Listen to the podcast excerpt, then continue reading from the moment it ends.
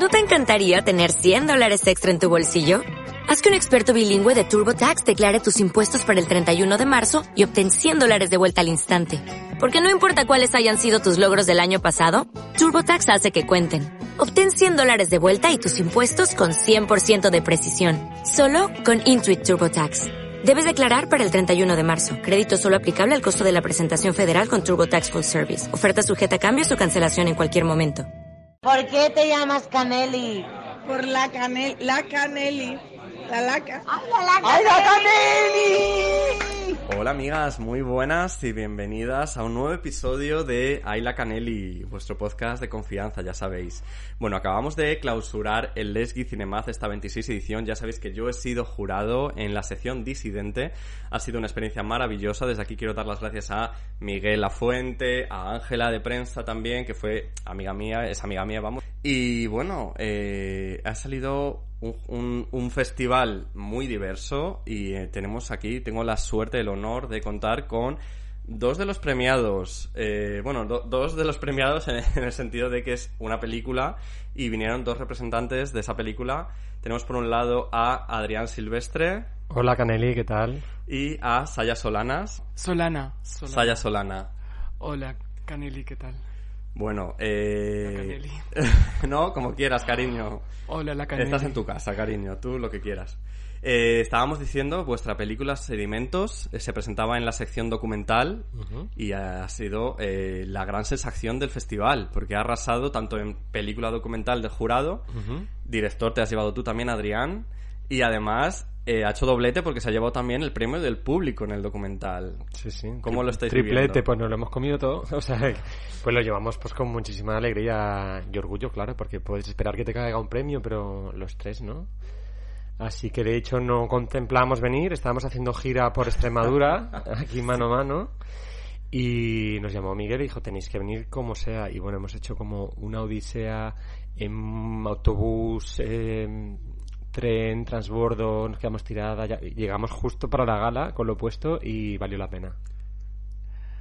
Sí, para mí una, una experiencia muy, muy, muy especial que, que estoy viviendo con, eh, con mucha sorpresa. Yo eh, tendré el regusto para procesarlo y para recordarlo durante mucho, mucho tiempo. Uh -huh. y, y, y y para procesarlo también, porque es tan especial que no...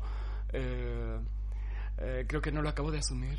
Porque además tú, Saya, también estabas en otro de los proyectos, en otra de las películas que también estaba nominada y que además acabó siendo también premiada por el público eh, en la sección disidente, Corten, de Marc Ferrer. Tú eras una de las protagonistas también. Sí, sí, sí. Y bueno, las dos únicas películas que he hecho en mi vida están recorriendo festivales, están coincidiendo en, en festivales y yo estoy ahí un poco mmm, como de doblete y, y bueno, mmm, no me lo creo porque, eh, bueno, para mí han sido dos mmm, proyectos mágicos y, y bueno, que eh, que estoy muy, muy emocionada con, con, todo y muy contenta con esta, con toda esta experiencia. La película Corten, para que no la hayáis visto, pues eh, trata de ser un una especie de, de Yalo uh -huh. eh, con Salen la Prohibida y Samantha Hudson, que igual algunos de los oyentes sí que conocen más ¿no? a estos personajes tan populares ahora mismo dentro de, del colectivo y dentro del show, eh, show business de LGTB. Eh, pero vamos, estás tú también, Saya, hay un montón de mariquitas super monas todas, es bastante divertida. A mí el, el cine de, de Mar sí que es verdad que me cuesta un poco de vez en cuando. Las anteriores películas no terminaba yo de casar con ellas, pero fíjate que esta sí que me ha entretenido y de hecho eh, estaba en mi sección y hubo polémica entre, entre el jurado porque había algunos que querían premiarla, otros que no. Y al final, cuando ganó el, el premio del público, dijimos, bueno, por lo menos, aunque nosotros al finalmente no hayamos dado ese premio del jurado, se ha llevado algo y estábamos encantadas. Además, que estabas tú radiante, saliendo todo el rato, que yo creo que ya ni tenías que salir, te querías que quedar en, ahí ya directamente, porque era sentarte y salías, sentarte y salías. Te hubieran puesto un sillón. Y... un silloncito. Bueno, eso no. Eh, es algo que no pasa todos los días no. y no me va y bueno para mí mmm, pues lo disfruté al máximo hablamos del Les Gay, pero también lleváis ya un recorrido de festivales bastante importante, además también con premios. Pues sí, mira, la peli se estrenó en junio en el Festival de Málaga aquí y el Internacional en Tesalónica, en Grecia, y pues en esos cuatro meses o cinco llevamos más de 40 festivales y, y hemos sido premiadas 15 veces. O sea que, que, mm, teníamos expectativas, pero nunca No tantas. Y además es un fenómeno creciente, ¿no? Cada día que pasa nos vuelven a llamar para más cosas y tal. Y bueno, vamos don- donde sea porque, como dices, Aya, esto no pasa todos los días y, y hay que estar ahí. Aunque no Hay tengas energía, hay que ir a tope. El tirón. Eh, pero cuéntanos, contarnos un poco vosotros. ¿Qué es Sedimentos? O sea, para alguien que ahora mejor, a lo mejor está escuchando el podcast y no ha, ha oído hablar de esta película, no ha oído hablar de este documental, ¿cómo definiríais Sedimentos? Pues para mí es un viaje eh, fascinante con seis mujeres trans que yo conocí hace cinco años y que he querido retratar eh, dándoles la voz y la libertad para expresarse como quisieran. Eh, y como te digo, es una especie de road movie hacia las montañas de León, al pueblo de Magdalena, que es la más joven del grupo, donde ellas, eh, a partir de los encuentros que tienen con el paisaje natural, también empiezan a conocerse eh, entre ellas, aunque ya se conocían, pero al parecer, pues siempre en los viajes, siempre que a todos nos ha pasado, ¿no? Los Sí. grupos de amigos donde ves aristas y otros lados de tus amigos que no conocías, y entonces empiezan a cuestionar realmente, como grupo o como colectivo, qué tienen realmente en común y, y qué tienen de diferentes, ¿no? Y dentro de esas diferencias empiezan a, a lidiar, a, entrar, a tratar de entenderse, a discutir, a reconciliarse y, y a vivir, ¿no? Y, y bueno, y para mí lo personal pues ha sido una experiencia que me ha cambiado la vida porque la hice con muchísimo cariño y mucha libertad, sin presión. Fue algo que, que hicimos porque sentimos que teníamos que hacerla y ahora mismo ver la empatía que está generando a un nivel, a una escala universal, pues es muy, muy gratificante.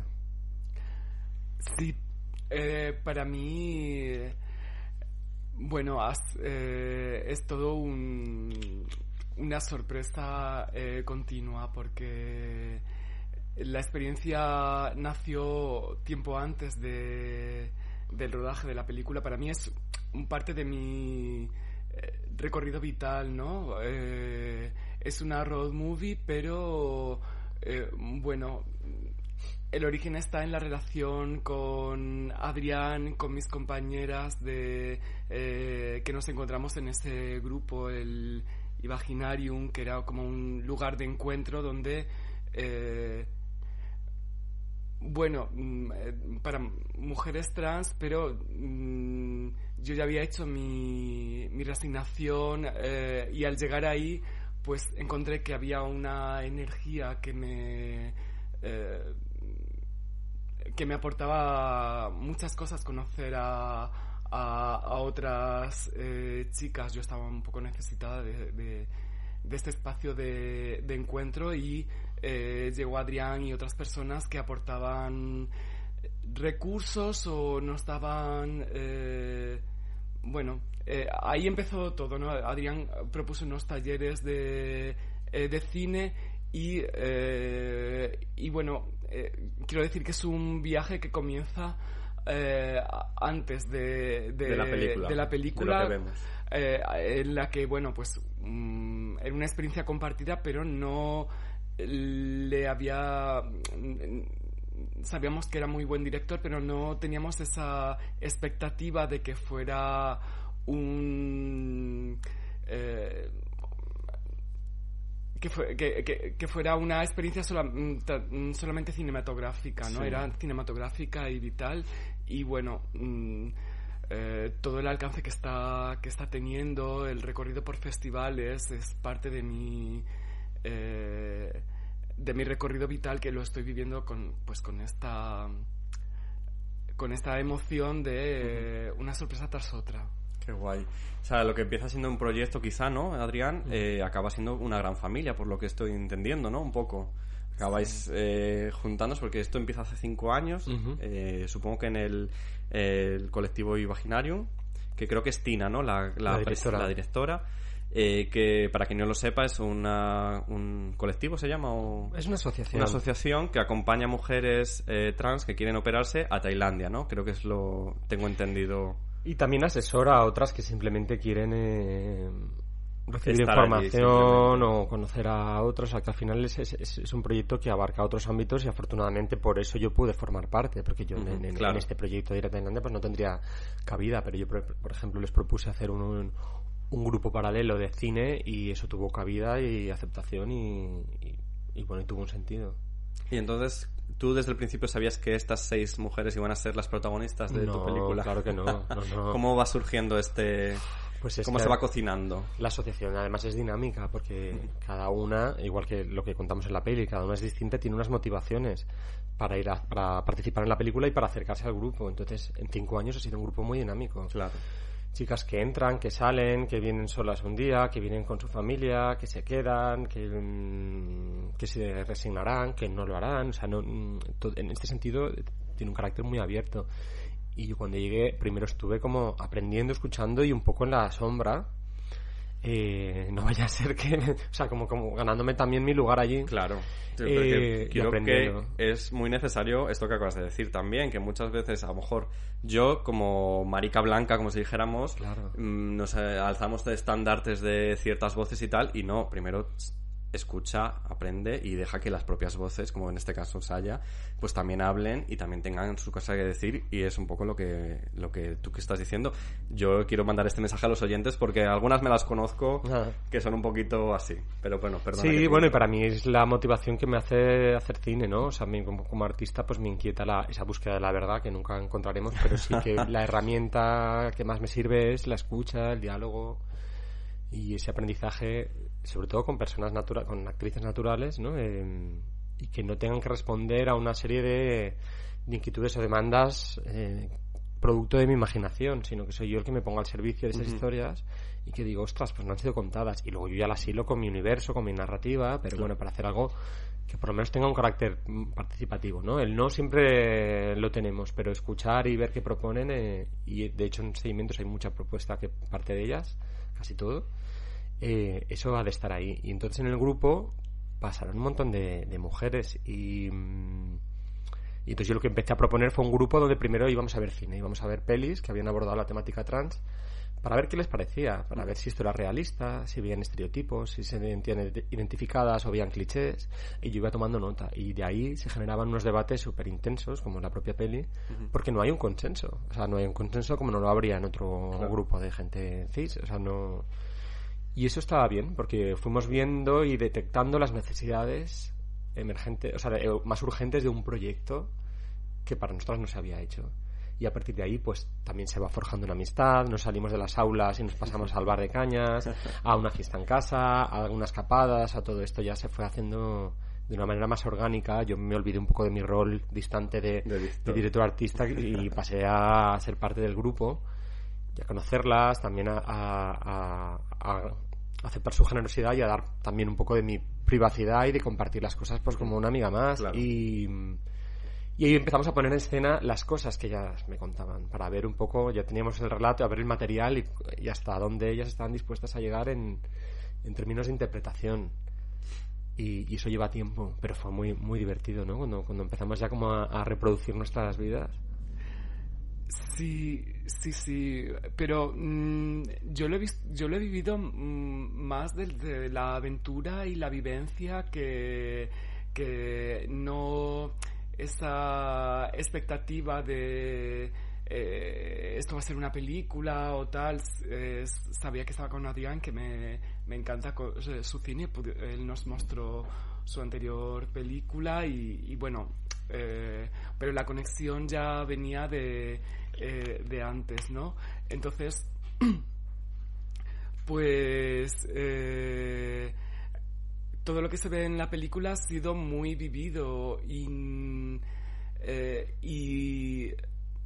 perdías un poco la, la conciencia de que había unas cámaras delante, que tenías que actuar de cara a, a una cámara, que- que estabas actuando.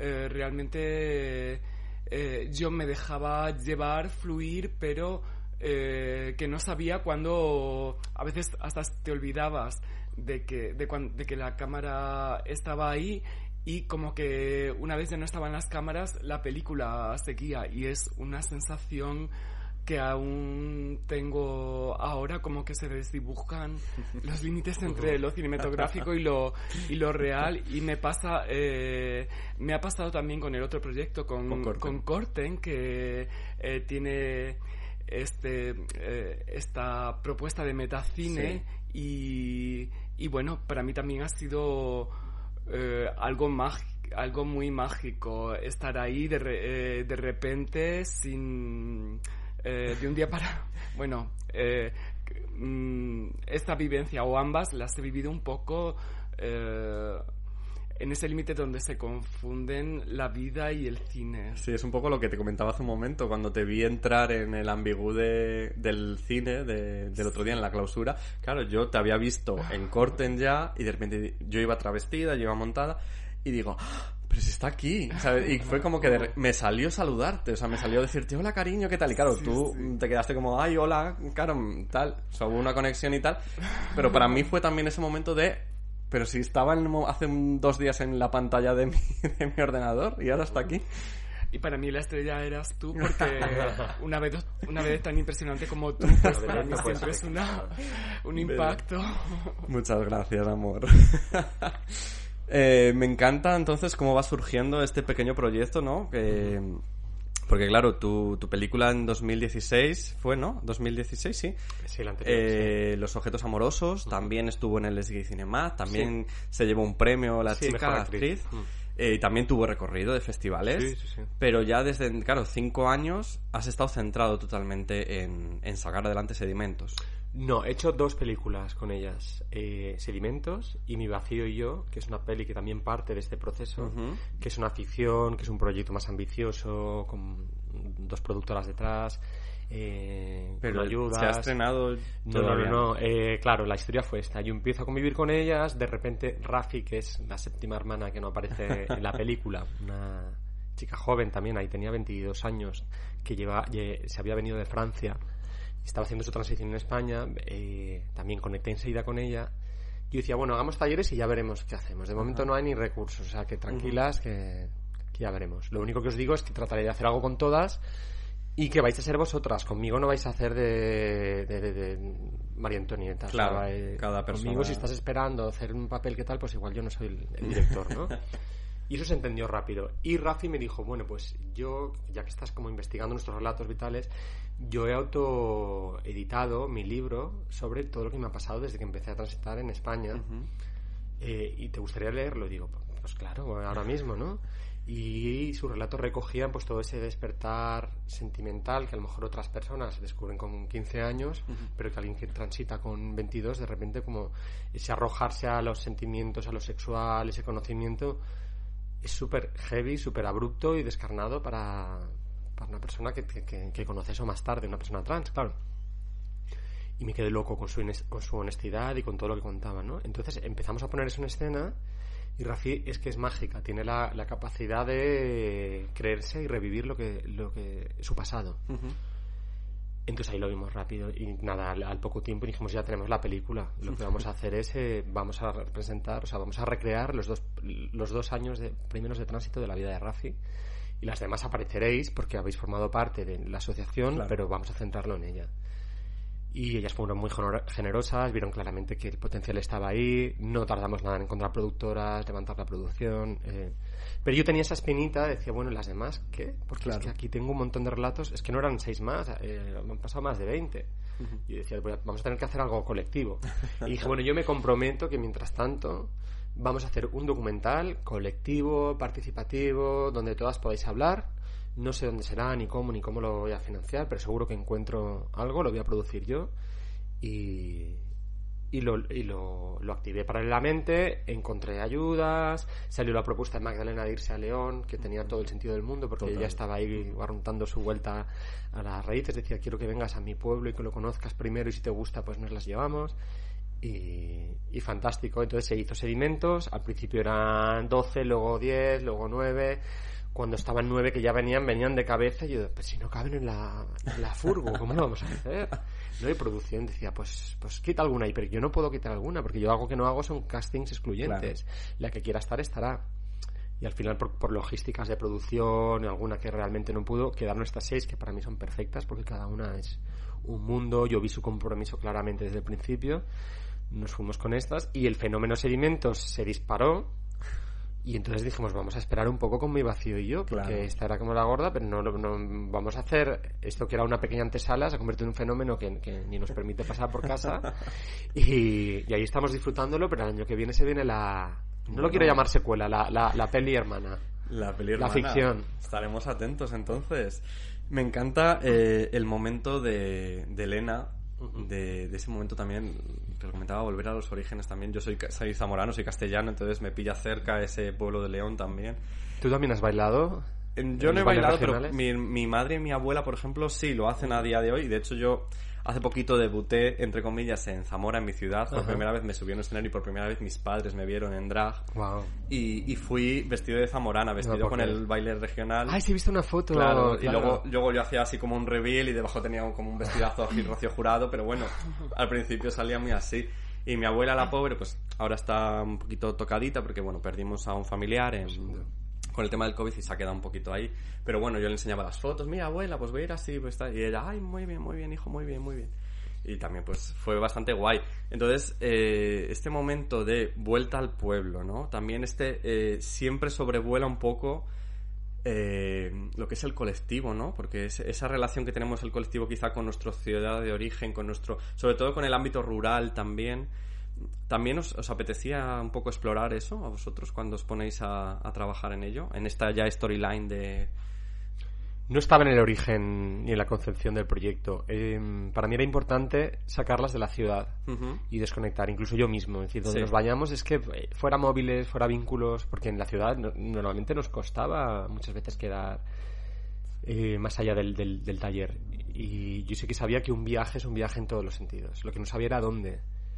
Y, tar- y tardé en encontrar la solución y no la encontré yo, la encontró Magdalena. ¿sabes? Venía así con medio tímida, no, si queréis, eh, si queréis, tengo una casa que igual cabéis, que están... Y mi abuela y tal, y de repente fue como, pues es que tenemos oro aquí, ¿no? Sí. Eh, es ahí o tenemos que ir. Pero fue gracias a, a ella. Y luego al hacer estos viajes, descubrir el cariño que tenía toda la comunidad, los vecinos, el grupo de baile, que todo esto no es algo impostado, esto es algo Ya, ya, real. Es, es que es de hecho, imposible. allí yo está creo que sea ahora con ellos. Mm.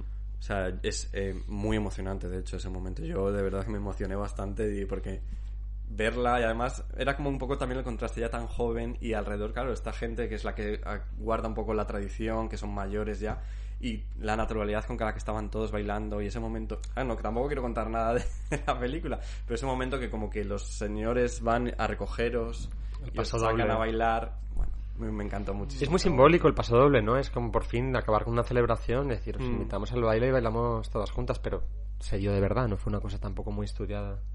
Y es muy bonito también este momento de- del nombre, ¿no? Sedimentos, porque tienes ese, ese momento que van a visitar, que además tú quedas fascinada, Saya. Sí, sí. Eh, bueno, eh, unos pais- hay unos paisajes inéditos, bueno, increíbles. eh, para mí la película también tiene este componente telúrico y, y los paisajes son otro protagonista. Entonces yo estaba ahí eh, muy flipada eh, y bueno, y todos los sitios que pudimos eh, visitar, que yo creo que también es otro valor de la película, ese diálogo entre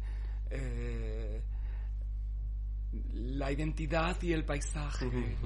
Sí, esos sedimentos que, como decía, creo que ella Yolanda, ¿no? O, eh, o Alicia, no sé. Alicia se lo explica a Yolanda. Alicia se lo explica a Yolanda, lo de que al fin y al cabo, que lo tengo aquí apuntado, la Tierra te va contando la propia historia de la Tierra, ¿no? Y- y, eso es muy interesante porque también vosotras estáis cada una en un punto muy diferente, ¿no?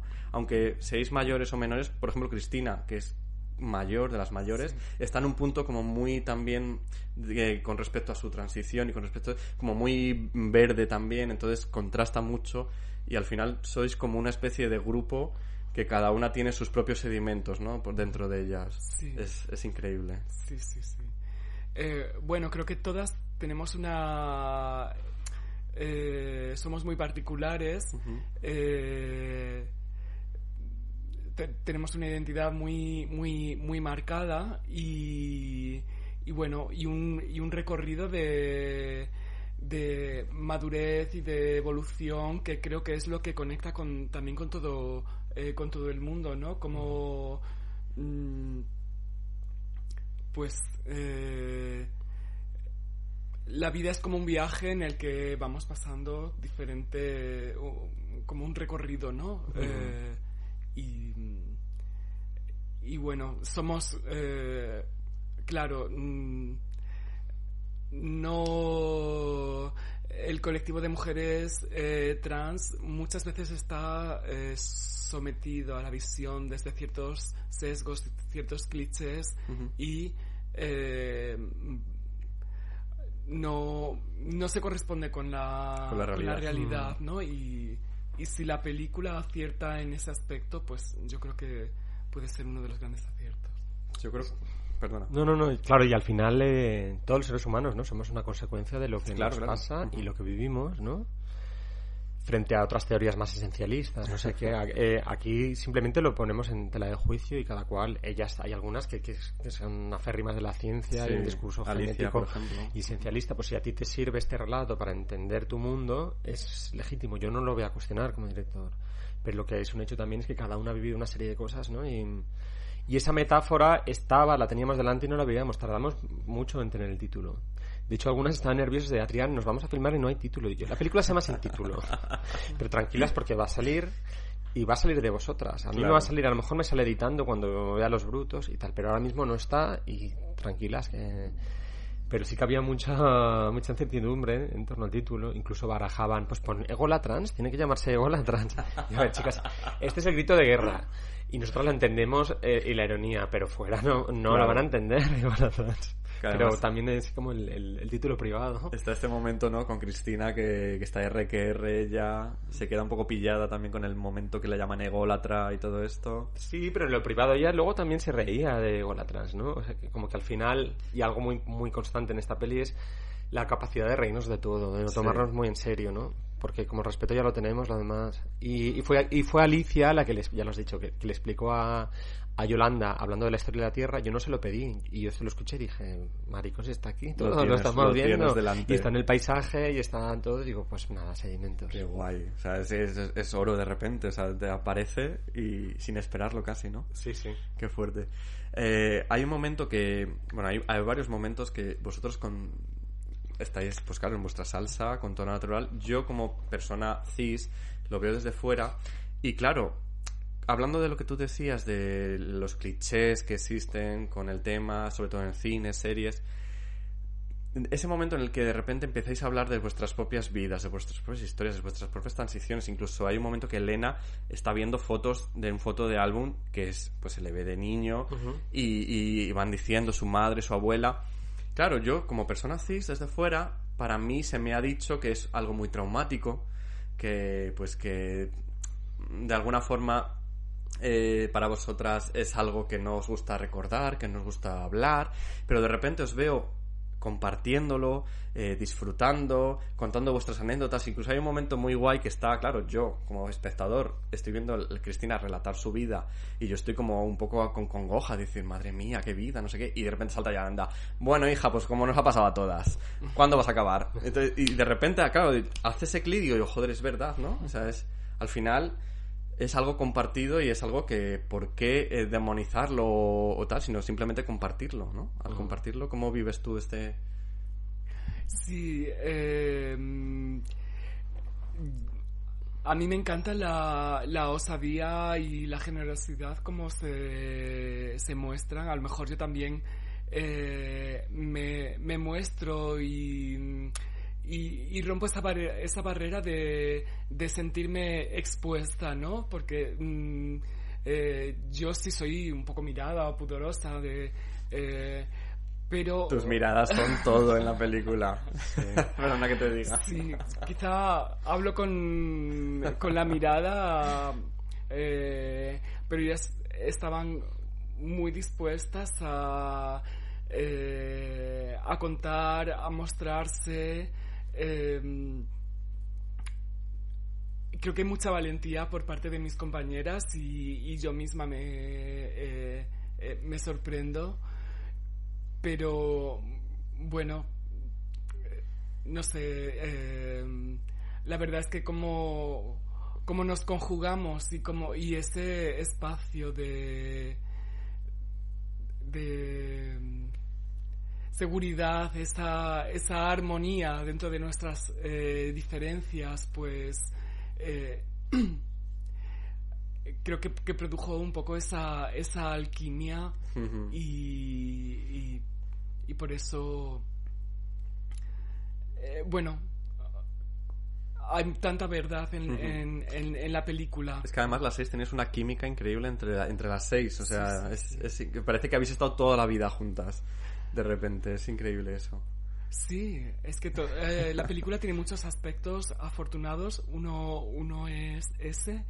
Eh, el tiempo también jugó a nuestro favor, ofreciéndonos una variedad, pero sin sabotear momentos eh, im- importantes. Eh, yo creo que eh, como soy un poco esotérica, pues creo que, que, que esta película tiene mucha magia y mucha alquímica, alquimia y, y, y bueno, y es sorprendente como el público está empatizando, está eh, se siente eh, identificado con la película, que no lo sé, el feedback que, que, que, que, nos eh, que estamos recibiendo, que yo eh, cuando me vienen gente que la ha visto y me y, y me dice sus impresiones, pues para mí también es otro premio más. Claro, ese momento esotérico además que sales echando las cartas a tus compañeras.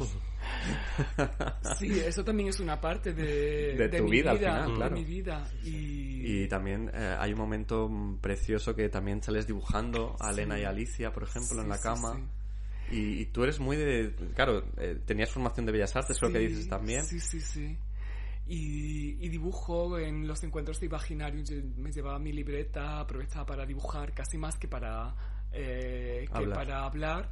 Eh, y, y bueno, no se sabía si esa escena iba, iba a salir porque fueron unos cuantos días, pero eh, fue rodada a la vez que, es- o sea, esto es- estuvo pasando a la vez que se rodaba otra escena y era un momento que queríamos vivir, que al final lo reflejan eh, la cámara, pero y también pues eh, lo, lo tengo como una, o sea, es una vivencia más que, que, que está ahí en la película, pero es también real. Y, y fui animada por ellas, eh, no para que apareciera en la película, si aparecía bien, pero bueno, eh, Sí, lo que estábamos viviendo. Pasando el rato simplemente, Sí, ¿no? sí, sí. Y lo que tú también has dicho, que a veces os olvidabais de las cámaras y entonces pues estabais ahí tranquilamente. Podía estar grabando, podía no estar grabando. Sí, sí, Al así. final es- es- ha sido vuestra, vuestro viaje, ¿no? Vuestra vida eh, ese fin de semana, porque fue un fin de semana, ¿no? No, fueron ocho días. Ocho días, una semana entera. Sí, sí, sí. Y la casa era de Elena, ¿no? De, Sí. Del, porque la cuenta familia. como que lleva 200 años sin habitarse o algo Es una así. casa no- que no- un tío abuelo les, les regaló y se convirtió en la casa donde veraneaba de pequeña con su abuela, que también Ajá, aparece en la película. sí. O sea, que Elena durante el año vivía en León, pero en los veranos, que es donde todos Iba tenemos nuestros viajes Ujú. su coming of age fue... Y sus mayores recuerdos fueron con su abuela en... En el pueblo. Entonces, y una de las motivaciones que también a ella le hacen volver y tal es también esa pena, esa nostalgia de ver que su abuela ya es mayor, de que está ya en un piso en León, la abuela sí, ella no está, ya no va al pueblo Ah. y, y es la que la mantiene también vinculada a eso. O sea que Y el- eh, estuvisteis allí en el pueblo, ¿qué tal el recibimiento? ¿Cómo fue?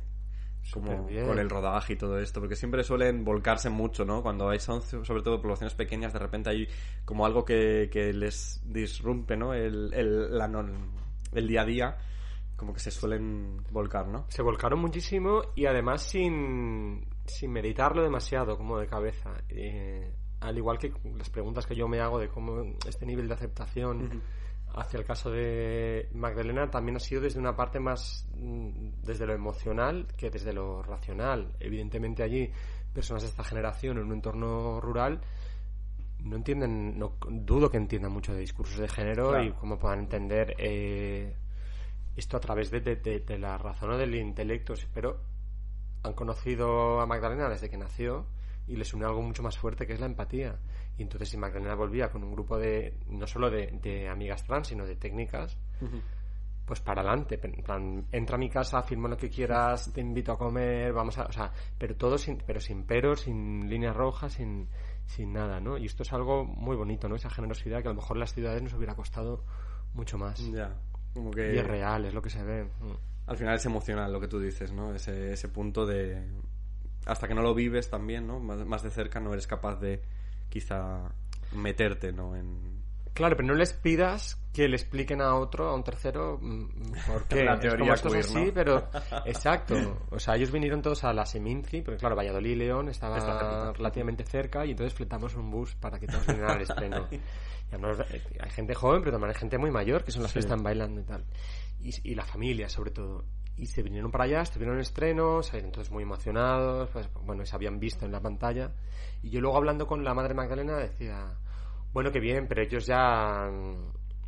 ¿Cómo lo explicaría? Como que eso tampoco les viene de nuevas. Y, y su madre me decía, pero es que en realidad, mm, desde que Magdalena se proyectó como Magdalena, todos lo aceptaron y tal, pero esto no se verbaliza, no se habla de ello. Es como, todo ok, pero yo también tengo cierto pudor porque las, cómo se han expuesto ellas y Magdalena contó su historia, esa historia no, no se la hemos contado Claro. a nadie. En familia, en petit comité, sí dijimos, bueno, a partir de mañana, ¿cuál es la estrategia? Que todo lo hacen, ya viste, a lo PowerPoint, calendario. Vale, el primer día de clase vas, pues todos lo vamos a hacer, el padre, pues yo hablo con el alcalde, yo hablo con no sé qué, tal. Pero no es algo de lo que se hable en los pueblos, ¿no? En los pueblos Claro. las cosas se dan por hecho y ya está, y para adelante. Es un poco huida hacia adelante, ¿no? Continuamente. Sí, sí. ¿Vosotros de dónde sois? ¿Tú eres de Valencia, creo? Me Sí. parecido leer en entrevistas. ¿Tú? Yo soy de Cáceres. Ah.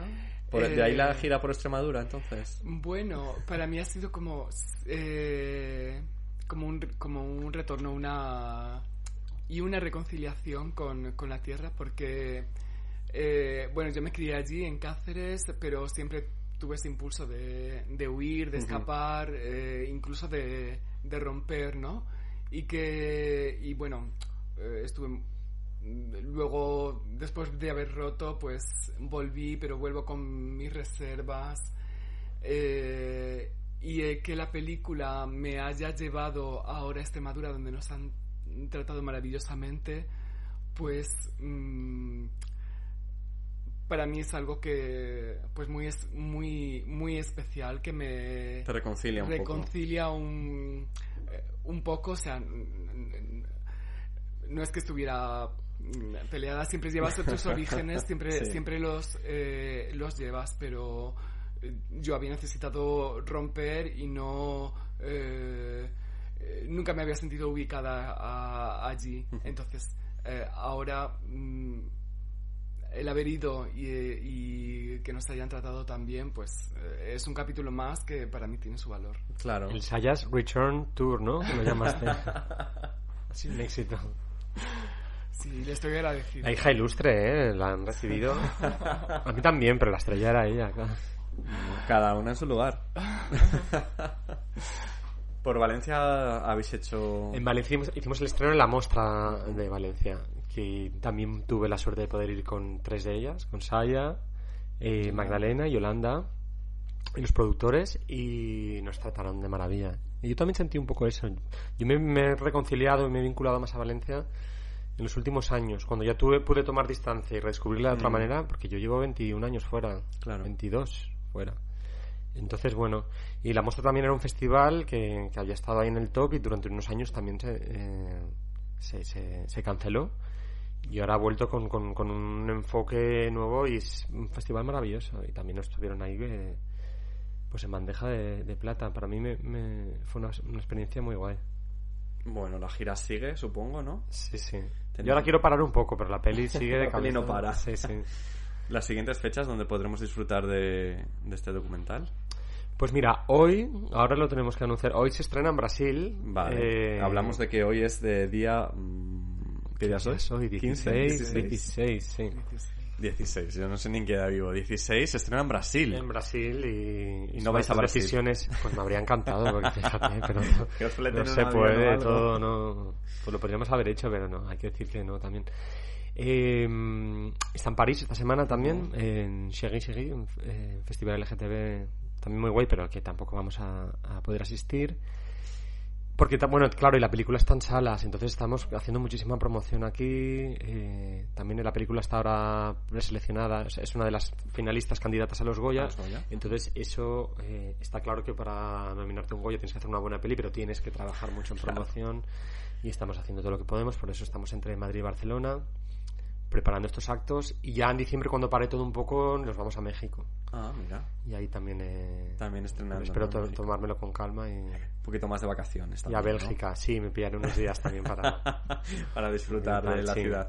Aquí en Madrid, ¿te vais a hacer algún evento la semana que viene? Me creo que me has comentado. Sí, en Madrid eh, ya he estado en salas, pero es verdad que he estado en distintas salas y bu- bueno, y queríamos hacer como un mega evento donde podríamos reunir al público, ¿no? Como, como hacer un poco más de bombo y que fuese como la, una presentación así gorda y sobre todo de cara a la campaña de los Goya, que queremos que, que todas esas personas que han oído hablar de la peli, que no la han podido ver, que nos escriben todos los días y no pues que no la vean en un enlace en una plataforma, ¿no? Que se vengan a este evento, que es dentro de Rizoma, eh, el Festival Rizoma, y va a ser el próximo miércoles 24 de noviembre a las 8 y cuarto en los Cines Paz, en la calle Ajá, Fuencarral. Perfecto. Estamos preparando una cosa que a mí me hace ilusión desde que, desde que empezamos con el proyecto, que era establecer un diálogo entre la película Vestida de Azul Ah, y Sedimentos. qué interesante. Entonces vamos a proyectar la peli con algunas de ellas, pero también va a venir Valeria Vegas a moderar el evento y a Amiga de conectar este con su podcast. libro, amiga de este podcast. Ella escribió Vestida Azul y ella también vino a estos talleres,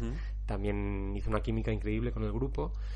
Y hemos conseguido traer a Nacha la Poderosa, que es la Que es una única superviviente, de esta producción, que también es muy fan de sedimentos y que nos la traemos de Vigo. Y bueno, no sé cómo va a salir eso, seguro que bien, pero que mía. imagínate el coloquio lo que va a ser ahí todo este grupo. O sea, quiero ir ahí a este Bueno. evento, por favor. Nachala Poderosa, para quien no la tenga muy ubicada, es la más jovencita de Vestida Azul, de las seis protagonistas de Vestida Azul, la más jovencita que presumía, tenía ese momento de presumir de sus pieles y sus joyas. Exactamente. Pues esa, claro, 40 años después. eh, además, de hecho, no sé si sigue en YouTube, pero recuerdo que un deck, un ¿Dónde estás corazón? Que hicieron con la Veneno, que la Veneno como que le hicieron que volvía al Parque del Oeste y de repente la Veneno se encontraba con Nacha. Con Nacha. Y decía, ay, Nacha, Nacha. Y hay un clip que sale Nacha hablando a la cámara de, de Dónde estás corazón, que claro, Dónde estás corazón ya tiene 15 años o así también. Guau. Entonces, para los más frikis, buscadlo en YouTube. eh, Deck, la Veneno vuelve al Parque del Oeste. Y ahí saldrá. Pues yo recuerdo ese vídeo, pero no había caído lo de Nacha. Sí, hay un momento que ella como que se emociona mucho, que además si recuerdas el vídeo es que aquí nos poníamos a comer los bocadillos, y no Sí. sé qué. y Aquí había tal". 4.000 travestis. ahí. Y hay un momento que Sí, dice, sí, sí. ¡ay, la Nacha, la Nacha! Y como que se va corriendo. Y de repente es, claro, la Nacha, una señora con sus pieles, tal. Y hablando, pues sí, pues aquí han venido ahora las rumanas y nos que están quitando el trabajo, no sé qué, no sé cuánto. y así como hablaba ella. Como habla ella, vamos. Entonces, joder, qué guay el evento. Pues el sí. 24, recordemos, 24 de Miércoles noviembre. 24, Festival Rizoma. A las 8. Cines Paz a las 8. Cines Paz, que están en la calle Fuencarral. Aquí en la calle Que yo Fuencarral, pensaba sí, que habían cerrado los Cines Paz, pero bueno. Cerraron, Cerraron y mucho tiempo y luego los han abierto, le han dado un enfoque más autoral Ujú. y, y están programando este tipo de propuestas que son una maravilla. Pues sí, la verdad. Además, el Rizoma tampoco te es ajeno, porque ganaste también... El premio Rizoma, el premio Rizoma peli, con- sí, sí, con los grandes amorosos. sí, y está muy guay que nos hayan dado este espacio también para, para apoyarnos en esto. Hablando de vestida de azul, yo claro, yo veía a estas seis mujeres hablar de su día a día, de esto tal. Me recordaba obviamente a Vestida de azul, que cumple 40 años ya. Eh, ese documental de Jiménez Rico, en el que también seis mujeres trans eh, compartían sus vivencias. Eh, ¿Tú sientes que Sedimentos es un poco secuela espiritual de Vestida de azul? ¿O es hermana espiritual de Vestida de azul? Yo creo que la, la analogía es inevitable, no se puede Ujú. negar, porque de hecho nosotras una de las primeras pelis que yo les puse y que algunas ya conocían, como Saya, era Vestida de Azul. Y hubo un consenso en que de repente la peli era fresca, a pesar de todo Mm. lo que ha cambiado España, el lenguaje en Vestida de Azul ni siquiera tienen términos para poder Claro. describirse a sí mismas como colectivo, ¿no? Eh, no se puede negar eso. Además son seis, las seis hablan libremente. Está este juego entre el documental y la ficción que tampoco es muy, muy prusiano en, en- en- en sus límites eh, estéticos y narrativos. Y bueno, y es un retrato de la España de lo que había. Claro, entonces claro, pero también hay un barniz sensacionalista eh, al leer esa pe- película ahora que en sedimentos no puede estar, pero es que es así enfocamos el evento, de hecho, de, de vestida azul a sedimentos, 40 años de representa- representación trans, yo lo pondría entre interrogantes. O, la historia es, claro, las tenemos que vincular porque ha habido otras películas de representación trans, claro que ha habido, ¿eh? no quiero eh, hacer aquí un decreto, pero mm, de este tipo, o sea, dándoles voz participativa, realmente hemos tenido tanto hasta que ha llegado ahora pues la serie Veneno, esta película y Mm. otras eh, Es que no estoy intentando pensar y tampoco se me ocurren demasiados. en. España, En eh, quiero España, en decir, España, sí, y con sí. ellas en, Porque te en hablo de estos es- roles creativos. y- Tendríamos que remontarnos quizá a las primeras apariciones de Cambio de Sexo y El Transexual, que son dos Ujú. películas del 77, Claro. que ambas son bastante... Quizá la de Cambio de Sexo menos, Y son ficciones. son ficciones, Claro. y, y claro, en Cambio de Sexo tenemos a Vivi, a. Vivi Anderson, en ese momento, Viviana Sí, Fernández. tiene hoy su, su escenita. Tiene su escenita que, claro, inevitablemente acaba como acaba la escena. El morbo. Buscando el morbo, el transexual también tenemos a Agatha Liz, Ujú. que también es un poquito ese momento de drama, de muerte, de que la mujer quería operarse y al final ha acabado muerta en el, en el quirófano. Eh, y luego ya yo creo que un poquito ha ido todo ahí en ese hilo, ¿no? De, Hmm. de buscar el morbo. Incluso estoy pensando en, en Almodóvar también, que bueno, pues tenemos también ese momento cerrar el círculo de Vivi en el cambio de sexo, desnudándose tal, y luego en Kika, En Kika, cuando canta Luz de Luna. una vez que ya tiene ya se ha hecho la operación y todo Exacto. que está un poco también buscado yo creo ahí el morbo no de ver a Viviana mm, en todo su esplendor como si Hmm. También en vuestra peli hay momentos en los que las chicas aparecen desnudas Ujú. tal y leído en una entrevista que eso era salía de, de- salía de vosotras salía de ellas Sí. que esa necesidad también de querer eh, que se les viera no como, como Claro. mujeres empoderadas De hecho, no lo hacen todas, lo hace la, Claro, que, las que la que lo quiso hacer. Eh, mira, y tú lo has dicho, has hablado de morbo. Claro, a veces la línea delgada entre el morbo y el empoderamiento depende de, de quien mira de la persona que lo hace, pero quien lo mira hace. lo va a ver de una manera. Y siempre se habla de esto, ¿eh? en los debates fuera y tal, y siempre me preguntan, siempre con mucho respeto, pero ¿cómo que está esto aquí? Cuando en una película eh, de personajes cis, o sea, el sexo y la desnudez eso, son constantes, ¿no? En Sí. el cine de autor, y nadie se, contemporáneo. nadie se lo pregunta tampoco Y nadie se lo pregunta. y esto era lo que queremos reivindicar, ¿no? Eh, decía Tina, es que siempre que aparece una mujer trans desnuda, siempre o es porno o hay una lectura erótica y tal. Y, sí que queríamos que si esto aparecía, eh, fuera desprovisto de, de morbo, de sensualidad, sino que fuera desde lo cotidiano. Es decir, mira, estás viendo esto y, y es así, ¿no? Eh, y así fue. En el caso del retrato que haces allá de las otras, les hacía mucha ilusión que las retrataran eh, pues con ese empoderamiento del cuerpo y a mí me parece excelente, ¿por qué no? Además es muy... es como una Venus, ¿no? Venus del espejo de las que hacía Velázquez y tal. Un poco así el retrato, ¿no? comparación, pero... ¿Tú cómo viviste este momento? ¿O, o Pues- qué opinas sobre, sobre este momento que tus compañeras sí que reivindican? Pues, a ver, a mí, para mí es un lujo haber tenido, haberlas tenido como, eh, como modelos. Me animaron ellas. eh, ya te digo que no. Se había planteado esta, esta escena, pero no estaba claro si se haría o no. Y, era, y fue hecha desde un momento de, de, eh, de intimidad sin las cámaras delante, aunque luego aparecieron. Y, y bueno, mm, pues para mí es un disfrute máximo eh, dibujar y dibujarlas a ellas y estoy muy, muy, muy orgullosa de, eh, de ese retrato, de ese dibujo que eh, se lo regalé a los padres de, Ah. de Elena y, y bueno, pues eh, también fue un momento de, de- de- de mucho disfrute y algo de mucho vínculo con, eh, con ellas que, que posaron maravillosamente, o sea, eh, como, como modelos, como musas y como diosas. Eh, estamos ahora, pues, el... con el puntito este, ¿no? De, de Ya la sé lo que vas a decir. representación. ¿Qué voy a decir? A ver, a ver, no. Yo creo que no, ¿eh? Te lo he visto en la mirada. Te iba a decir que, que cómo vivíais un poco la historia de la representación trans, es lo que iba a decir. Y a lo largo de la historia de- del cine. ¿Cómo, ¿Cómo le planteas tú ya a ellas los talleres? ¿Qué películas les pones? Un poquito explorar eso. Hace un año eh, se estrenó en Netflix el documental Disclosure, Disclosure, que hablaba un poco de eso en, en plan en Hollywood eh, y salían muchas eh, guionistas, directoras, actrices hablando. Y, y algunas de las experiencias eran un poco traumáticas, sobre todo películas inofensivas, entre comillas, de los 90 o Jim Carrey, me, me viene a la Ace Ventura, por ejemplo, se me viene a la cabeza, que para una de ellas fue realmente traumático, eh, mientras que todo el mundo pues se reía viendo la película, ¿no? No sé cómo, sobre todo tú, Lena, eh, uy, le perdono, no, Saya. Saya, eh, ¿cómo has vivido, no? Esta, crecer en esta cultura, crecer viendo películas Sí. Eh, bueno, yo, yo desde siempre eh, puse atención a, había, había puesto atención y había buscado pues eh, películas que pudieran eh, tratar esta, esta temática e iba haciendo mi, mi colección de películas que, que representaran esta realidad. Era como una necesidad, por eso vi de, mucho, o sea, vi hace a muy temprana edad vestidas de azul, eh, que me, que me, me sentí identificada y a la vez impact- y impactada, ¿no? Porque tiene este punto sensacionalista de, por ejemplo, una operación de, de pecho en, ante...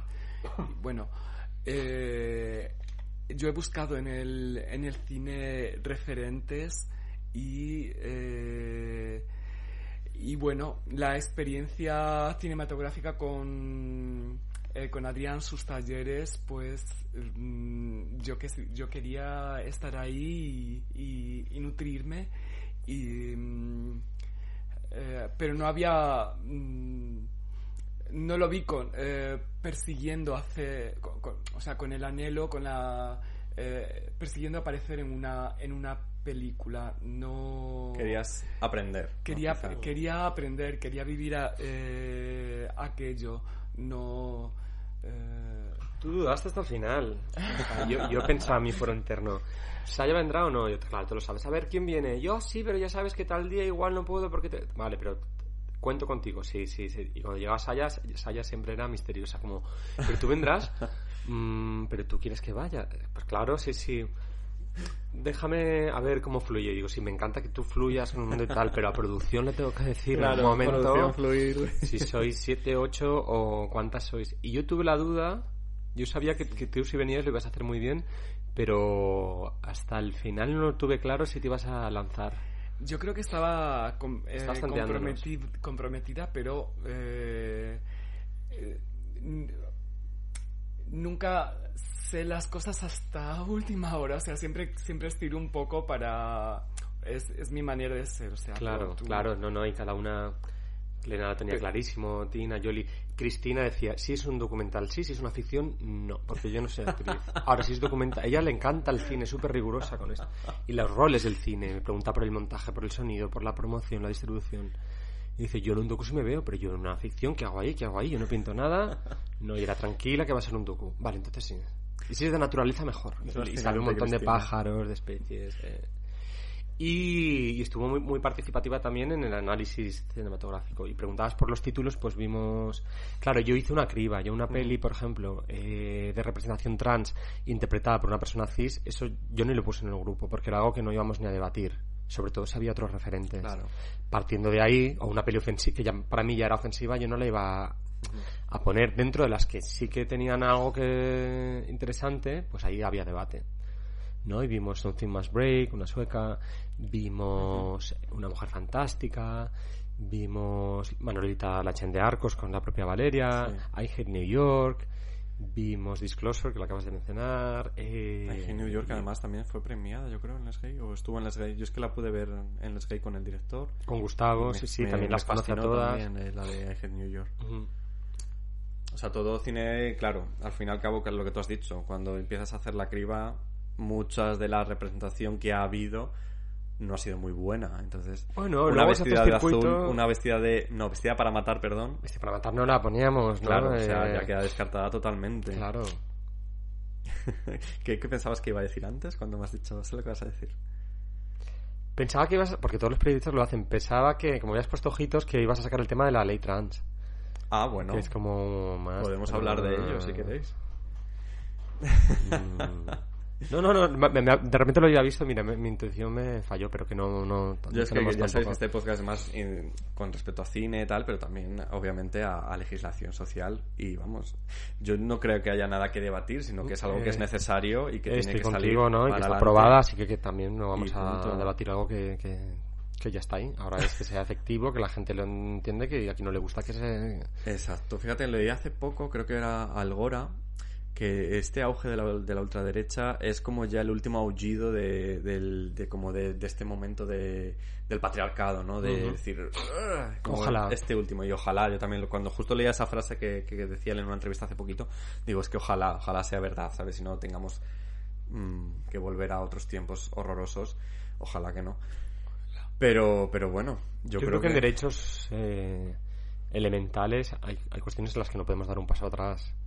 La derecha ha vuelto y, y los derechos adquiridos pues, para la adopción, para el matrimonio igualitario, todo esto se ha mantenido. Yo pienso que con la comunidad trans, eh, bueno, quiero, quiero pensar así. Mm, espero que nadie nos vuelva a arrebatar las cosas que tantos años de lucha han significado, pero que es factible también. Yo no dejo de sorprenderme. puede ser la reacción a unos avances y a un em- empoderamiento, pero yo no, no, no he querido seguir mucho eh, pues toda esta instrumentalización como arma arrojadiza, este aprovechar, eh, no sé, me he sentido un poquito eh, creo que creo que se ha usado como arma arrojadiza más de la cuenta y- y, eh, en ese sentido se, se ha usado y, y me ha provocado cierta fatiga que creo que tenemos eh, que aún tenemos enemi- eh, enemigos Mm. eh, y pero bueno no quiero no quiero pensarlo o sea que que que la que, que esta caspa no pudra la, Claro, la claro. propia sociedad pero eh, Hay que tener genera cuidado. un veneno y una toxicidad y un eso poquito está de champú HS, ¿no? Para combatirles. por favor Eh, hablando de, de esto, el libro de Valeria, por ejemplo, nos, nos contaba un poco qué había sido del- de, estas chicas de vestidas de azul después de muchas de ellas acabaron trágicamente, pues, fatal. Eh, ¿Qué ha sido de las protagonistas de Sedimentos después de haber terminado de rodar? Ahora estáis en este momento de promoción y tal, pero también, claro, nosotros nos, nos presentáis un momento de vuestras vidas que es muy concreto, sobre todo pienso en Cristina, que es el más concreto, ¿no? Que, que está a punto de hacer ese viaje a Tailandia, que no sabe, qué tal. ¿Qué, qué nos podéis decir de todas ellas, de tus compañeras allá y, y de tus, amigas, de tu familia, vamos? pues ¿En qué punto están ahora?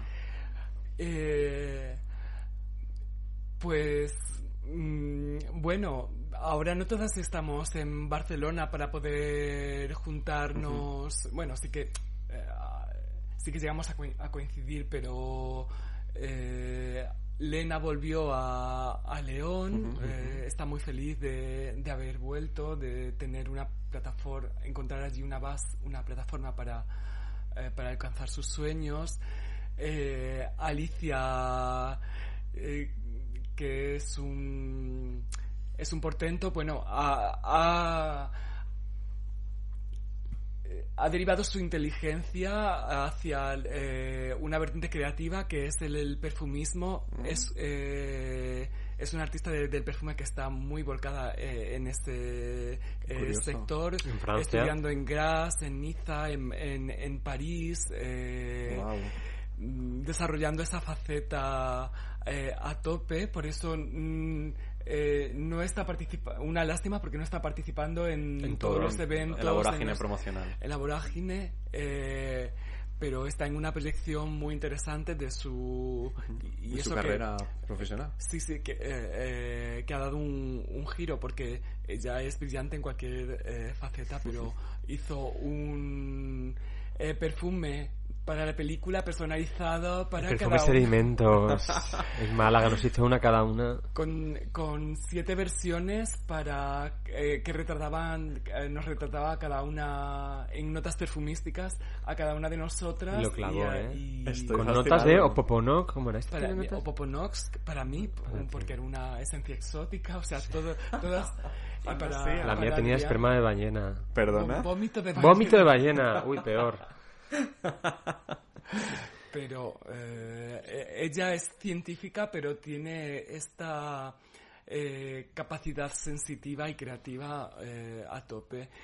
Tina acompañando a, a chicas a Tailandia, eh, eh, cada vez tiene, bueno, mm, eh, tiene esta voluntad de es, es muy servicial en este en este sentido y ha eh, detectado esta necesidad de eh, bueno de ayudar a personas para que el recorrido sea más hasta la reasignación pues mm, no sea tan largo no Claro. entonces hace una hace una gran eh, labor y ahora acaba de venir de, de Tailandia eh, Yolanda, eh, pues somos grandes amigas. eh, y con, y con Cristina, que, eh, que es una persona muy particular, también tengo una relación muy, muy entrañable.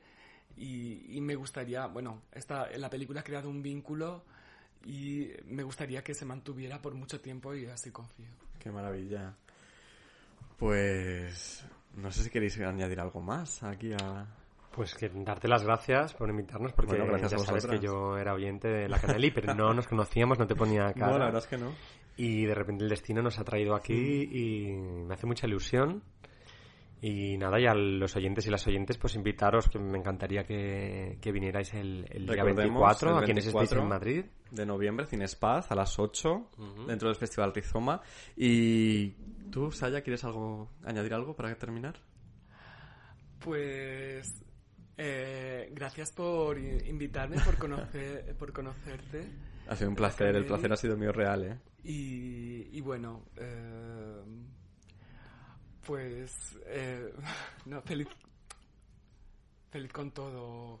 Eh, no sé qué decirte, que, que- que- que estoy Que estás viviendo un viviendo momento muy un feliz. sueño, sí. Perfecto. Quiero acabar con una notita que, que es un momento de, de Yolanda. Yolanda, al final, a mí me, me- Tú sí que eres un poquito exótica, tienes ese punto, pero Yolanda es como un poco, me parece, la matriarca, ¿no? De todo el grupo este. Y tiene un momento que con las jovencitas les cuenta y les habla de ese momento que ella estuvo a punto de morir, que dice, soy como un gato, ¿no? Tengo siete vidas, ya me, ya me han arrebatado cuatro o cinco. Eh, y ella lo cuenta, cuenta que estuvo a punto de morir, estaba ingresada y de repente vio a su familia y ella dice, pues ahora os jodéis que voy a luchar. Y como que al final ella se propone ayudar a otras, ¿no? Y, y me quiero quedar con ese momentito y con esa especie de eh, querer, ¿no? Querer formar una familia aparte, que también se llega a comentar en, en esto. Y, y cómo son esos vínculos, ¿no? Eh, que nos traen, por ejemplo, sedimentos, que, de los que hemos hablado de ellos, y de los que seguramente también nosotros como maricas tenemos nuestras familias, nuestras otras formaciones, eh, más allá de la familia tradicional, que nos quieren vender todo el rato. Entonces simplemente quedar con esta notita de que cuidemos, ¿no? A nuestras Yo me familias. emociono con ese momento. Siempre. Es precioso. Eh, sí, en el directo nos dejó a todas tocadas, venga a llorar, eh, pero, pero no un llanto desde la pena, sino desde, No, de- desde la de la admiración, de, ese- de esa firmeza que tiene decir estoy aquí y lo puedo contar hoy. Mm. Eh, Yolanda es una fuente de aprendizaje infinita y, y yo le estoy eternamente agradecido por, por su valentía y el amor que, que nos regala cada día. Se desprende un amor increíble de ella, además. Eh, bueno, pues nada, recordamos, mira, vamos a recordar nuestras redes sociales, si os parece también, para que os sigan en redes si la gente quiere. Eh, empezamos por ti, Adrián. Pues creo que soy adrián.silvestre en Instagram y en Facebook Adrián Silvestre. No tengo nicknames ni nada. Nada raro. ¿Saya? Sayas Solana, no, creo que hay una separación, eh, un guion o un punto, ¿no? Sayas Solana en Instagram. Vale, yo soy la Caneli, chicos, ya lo sabéis, podéis buscarme. La Caneli barra baja en Twitter, en Instagram soy la Caneli solo. Y hay la Caneli, es el del podcast. Eh, recordamos ya últimamente, última vez, 24 de noviembre, en la, el cine Pub, a las 8, 8 y cuarto. Tendrá lugar ese evento maravilloso que yo me estoy arañando los pelos, las caras, todo, de no poder estar, que va a ser ese, esa especie de crossover vestidas de azul con sedimentos, con algunas... Va a venir Saya, no venías tú, ¿no? Van a venir Magdalena Brasas, Yolanda Terol, Valeria Vegas, Nacha la Poderosa y un servidor. Pues chica... Y eh, todas vosotros. Un sueño de plan para los que estéis por Madrid el martes, miércoles 24. No os lo podéis perder. Y nada, pues muchas gracias a vosotros, Saya, Adrián, por haber estado. Gracias por todo.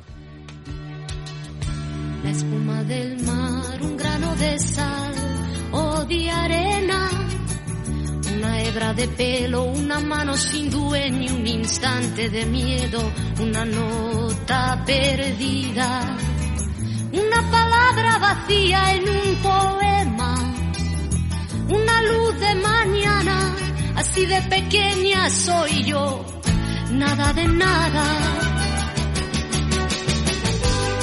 Nada de ti, nada de mí, una brisa sin aire soy yo, nada de nadie. Nada de ti, nada de mí, una brisa sin aire soy yo,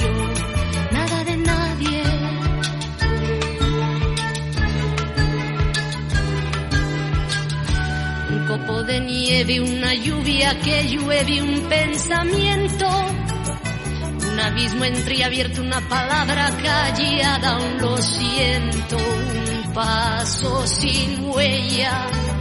Soy un camino que no tiene destino, una estrella apagada, así de pequeña soy yo, nada de nada. De ti, nada de mí, una brisa sin aire soy yo nada de nadie. Nada de ti, nada de mí, una brisa sin aire soy yo, nada de nadie.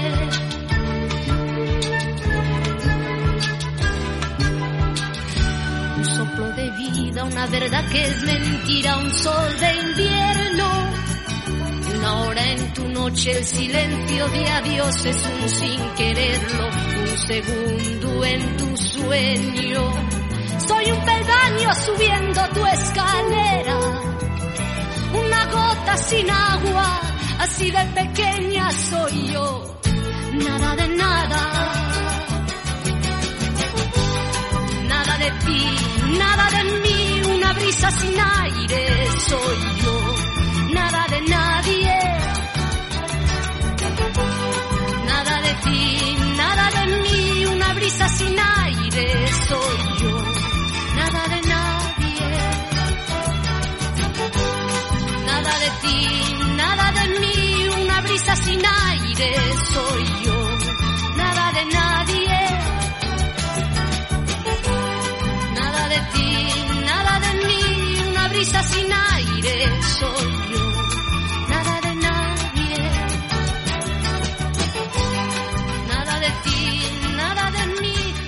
Sin aire soy